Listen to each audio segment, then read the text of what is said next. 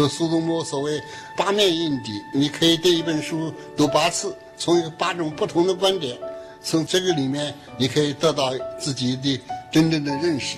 文化中国人是些什么人？考据的研究方法如何造就了余英时？跨越时代、道统这些概念如何理解？中国何以不亡国？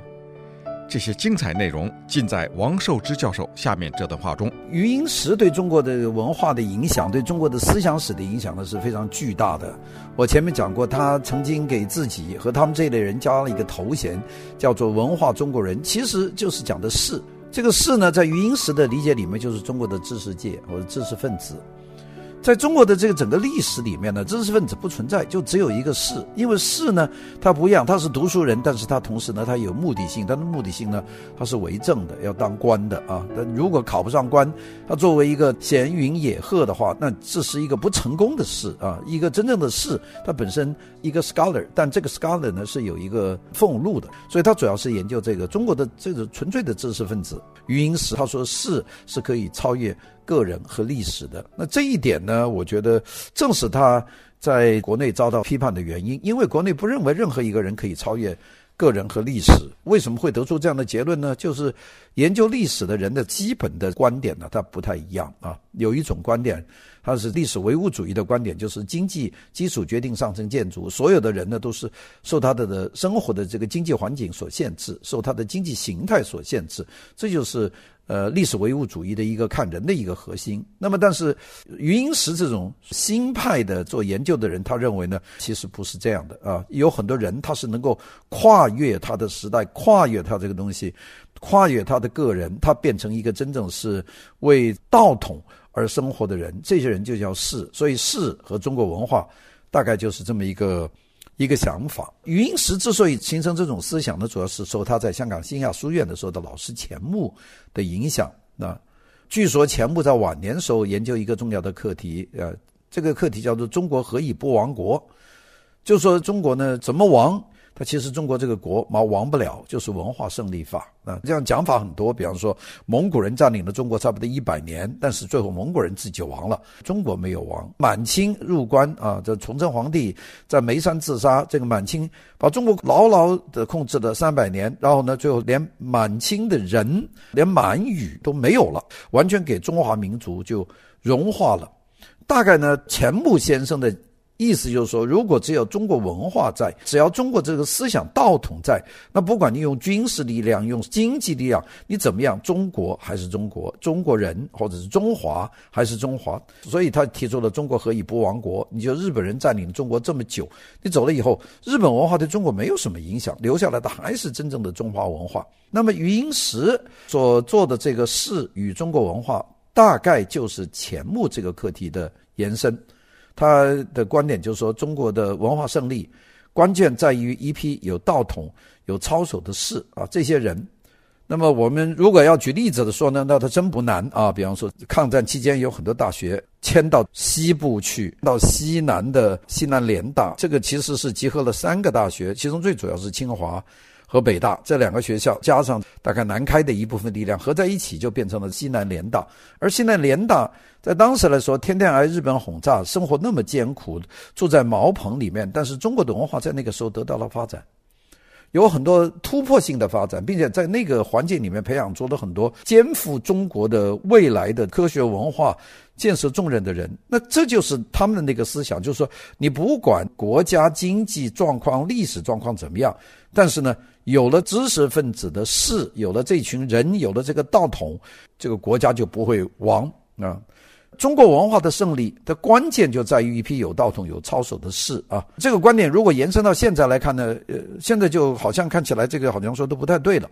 因为在中国现在这这种士，就是既有道德标准，又有崇高的理想，并且不在乎他的周边的环境怎么样，这种人现在已经变成是极为少数了。但是在我们再看过去的从唐宋元明清一直以来，中国在每一朝都有一些这样非常硬骨头的士，他们能够把中国的道统把它延迟下来，就是知识分子没有瓦解。那么现在为什么没有呢？就是士这个阶层没有了，就是按照余英时的这个逻辑。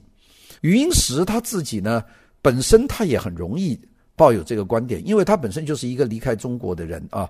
他原来主要的社会关系在台湾，后来呢，他就到了美国，在美国工作，在美国最好的大学里面工作啊。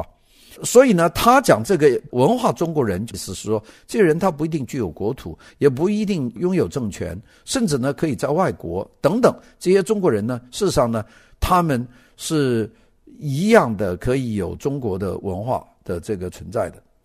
他的这个说法，我们其实看了很多很多这种文化人的状况的话，我们觉得这个还是有道理的。因为如果不是有这种士阶级的精神，恐怕有很多东西在海外根本是没有办法可以保持下去的，不可能的。我们刚才讲到这么多人，像夏志清先生。他的两兄弟啊，在这这里讲的这个余英时先生啊，也讲到这个李欧凡先生等等这些人吧，也包括大量的很多人，他们已经离开中国的文化很多很多年，但是他们的对于中国知识分子的这种道统，对于他们这种东西，他是没有断过的。所以他认为这就是文化胜利法啊！只要有了中国的文化、中国的道德、中国的道统的一个原则的话，不管政权的改变，不管历史的改变，甚至国家被外国人占领了，中国文化是依然存在下去的。这是他的一个研究的本身。所以呢，他的核心的存在就是个人的品质和个人的社会存在啊。当然，这个批判他的文章说他。其实底子里和实质就是他的个人的社会存在，认为他个人存在。那这个话废话了，因为不存在哪有士的存在呢？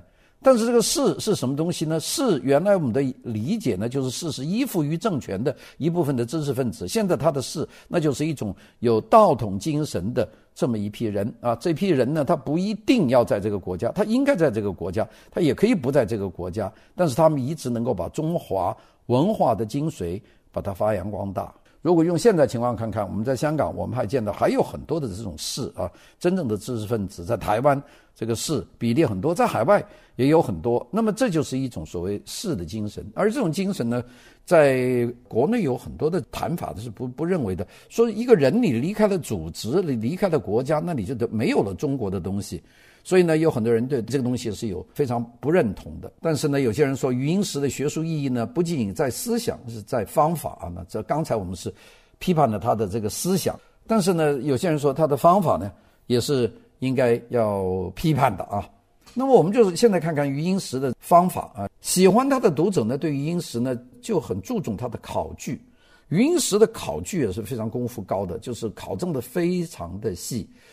他的这个考据啊。多提问题啊，少讲主义，这是胡适之所提出来的东西。余英时的考据也正是胡适的这种考据，就是大胆假设，小心求证。啊，你可以大胆的假设，但是要小心求证。你就不要先把一个大的一个主义把它搁在那里，然后呢，就一些零零散散的这个资料把把它扩充起来。其实这个方法是完全对的，以我来看。否则的话，如果你没有这个足够的考据，或者你考据的资料不扎实的话，是会出问题的。我们就讲点题外话。最近中国的有几个所谓的智库，这几个智库给国家出点子。这个出点子说，中国的经济早在二零一三年已经完全超越美国。呃，中国的甚至人均所得都已经超越美国。中国科学的总量超越了美国了一点五倍以上。这些就是误导了，也就是说，这些完全是没有考据的。后来有人写了一篇文章，对于第一大的所谓的智库专家这个胡安钢的一些方法做了一些研究，就发觉他用的那个基数完全是不对的。那比方说，他是用呃有多少人上网，用这个来作为统计的一个资料。那你中国十四亿人，你就有十亿人上网；美国一共才三亿人，可能有一亿人上网。那你你这个怎么能够作为一个统计资料呢？什么都是用这种不正确的考据。来做，所以呢，这个结论一定是错误的，是谬误的，是会会会出事的。其实就是余英时，但是有很多人呢，就非常的反对。那么从这个意义上呢，也就是回到了那个《南方都市报》上面那篇文章，那个这个题目叫做“没有胡适之的时代读余英时”啊，其实呢也是说了几分的实情，因为。无论是胡适之也好，余英时也好，他们的考据呢，都是一种科学的主义啊。批判他们的人说是虚伪的科学主义，我其实也没有想清楚。如果我们要研究一个事情，先把主义定了，再去找佐证，不适合主义的就不要。那这算什么研究呢？研究本身就有科学态度。我们说以前的考证学啊，其实都是考证。当然呢，余英时的考据的功力呢，比胡适之还要更高。那他在方面非常的纯熟，非常的老练，啊、非常厉害。他这种学习的，这个骂他的人呢，骂他很难看的。我这里读一段骂他的话啊，他说：“考据是余英时一种学术杂技，是学术上的种种障眼法的根源所在。”啊。有意思的是，他玩这种学术杂技，常常自我陶醉于其中，说他孙悟空七十二变露出了猴子尾巴而不自知。这个骂人呢、这个就是我看了这篇批判他的文章啊，这个叫做《海外偶海外偶像崇拜：中国学术的迷思》这篇文章以后，觉得这个好像像文化革命的比较精明的大字报啊，也就是说不顾一切的把人栽倒。幸亏这几个人呢都还人在美国。如果写这篇文章呢，有官方作为推手的话，我估计他的后面是有官方的细微，这个不太像一个人写的，因为这个人对这个四个美国的这个具有非常大成就的学者，像夏志清啊、李欧梵啊、余英时啊、黄仁宇啊，他都是深恶厌绝。像我刚才讲的这段话，说他是杂技，别人考据你说是别人杂技，所以呢，说这个事是超越个人历史，呃，捍卫抽象的道统。啊，等等这些东西，呃，他并且呢，有些字是完全是文革的字眼。他说，在朱熹的《历史世界》一书里面，他用更多的考据论证了道统的祖师爷朱熹的思想，也就是道统的本身等等这些东西，他都是用的这种类似文革的这种谩骂的来把他打倒。那也其实就是要推翻他的考据的方法。